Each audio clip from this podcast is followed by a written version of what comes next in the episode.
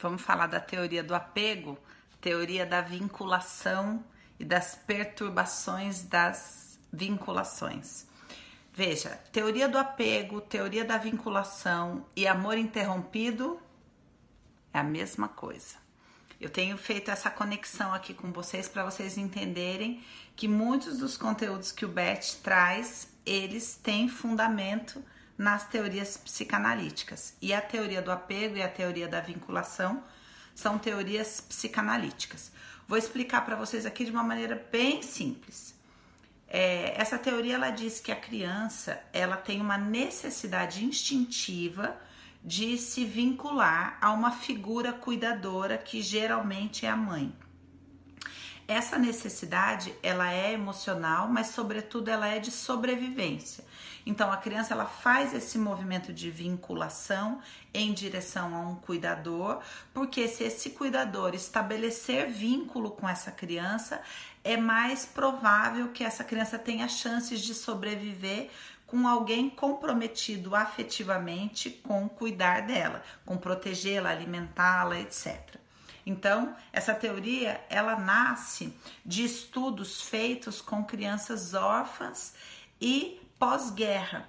O que, que acontecia com essas crianças após a Segunda Guerra Mundial? Um estudo que começou por volta ali dos de 1950. Então, que, que aconteceram com essas crianças que perderam seus pais na guerra?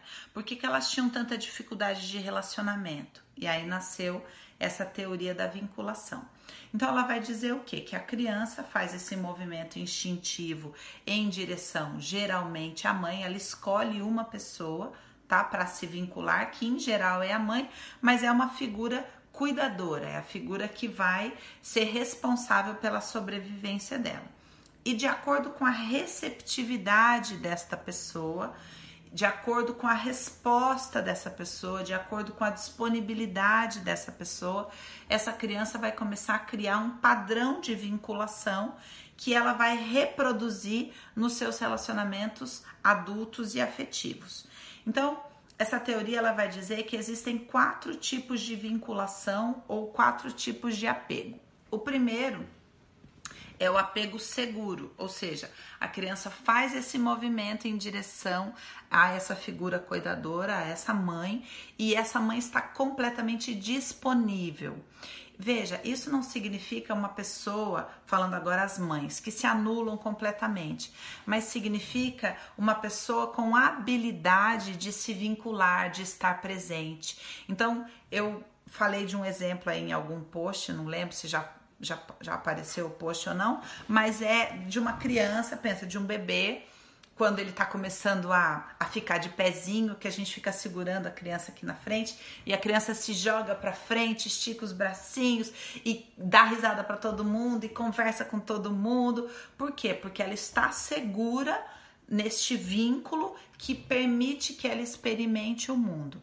Então, a pessoa que teve um vínculo seguro, um apego seguro, ela vai desenvolver tanto autonomia, ela vai ser uma pessoa positiva, uma pessoa segura a respeito de si mesma, que vai sempre olhar de maneira positiva para o seu parceiro ou para a sua parceira e vai conseguir tanto se vincular de maneira segura, então uma pessoa que se entrega verdadeiramente, que consegue viver intimidade e também vai ser uma pessoa que fica bem sozinha, que, que não, não é dependente emocionalmente, que curte a sua autonomia. Essa é uma pessoa que desenvolveu uma vinculação segura.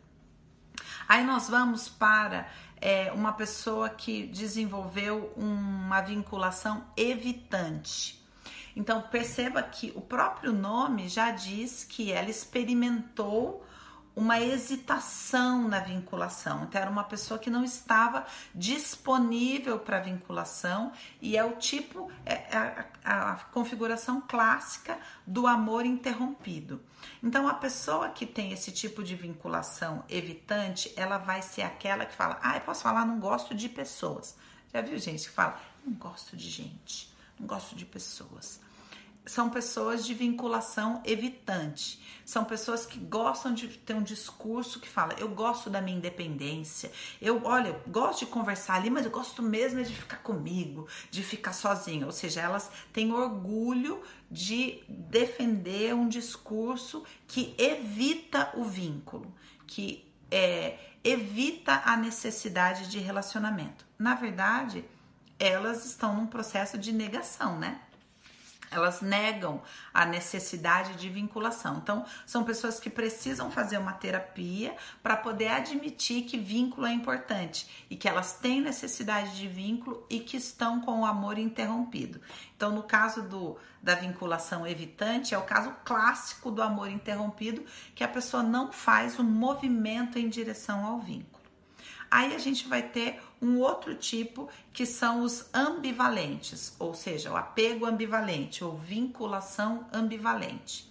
Essas pessoas são as que são mais inseguras, são as que são mais é, dependentes emocionalmente, são aquelas que precisam de aprovação. Então, no momento em que ela sente que a outra pessoa é, fez um movimento, por exemplo, está conversando, aí a pessoa que está conversando de repente olha para o lado, aí a, a pessoa do vínculo é, ambivalente, ela fala: Ai, tá chato, né? Que eu tô falando. Tô falando um monte na sua cabeça, né? Você não tá interessado no que eu tô falando, né?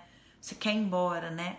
Você, ou seja, é sempre esse esse movimento de você não quer ficar comigo, né? Você não, não me acha interessante, né? É essa vinculação ambivalente. Então, ela quer, mas ao mesmo tempo ela diz: é você que não quer, né? tá sempre buscando aprovação, tá sempre se sentindo culpado e ao mesmo tempo tá sempre culpando o outro, porque o outro não dá segurança o suficiente, sabe? E aí a gente vai para, deixa eu ver se eu falei tudo aqui. Duvidam do seu valor próprio, falei, né? Duvidam o tempo todo do seu valor próprio e aí a gente vai para os vínculos desorganizados. Quem são as pessoas que é, tem uma vinculação desorganizada ou apego desorganizado. São aquelas que querem, mas não conseguem. Só que elas não têm essa clareza de falar, eu quero me vincular e não consigo. Então elas falam, elas estão num relacionamento, elas começam um relacionamento, daqui a pouco elas falam, eu não sei se é essa pessoa, sei. E aí elas começam a questionar se é a pessoa para se relacionar. Eu quero me relacionar mas como eu não consigo me manter num vínculo, isso é confuso para mim. Eu tenho sentimentos mistos. Eu achei que era essa pessoa, mas de repente quando eu tô na intimidade com essa pessoa num relacionamento seguro, daí eu começo a sentir uma inquietação. E ela não identifica que essa inquietação é pela sua dificuldade de se vincular. Então ela acha que no fundo não é aquela pessoa. As mulheres que adoram arranjar justificativa para os moços que não se comprometem vão falar: ai, esse é o problema dele. Ele me ama, mas na verdade ele tem uma vinculação desorganizada. Parem, parem. Hum.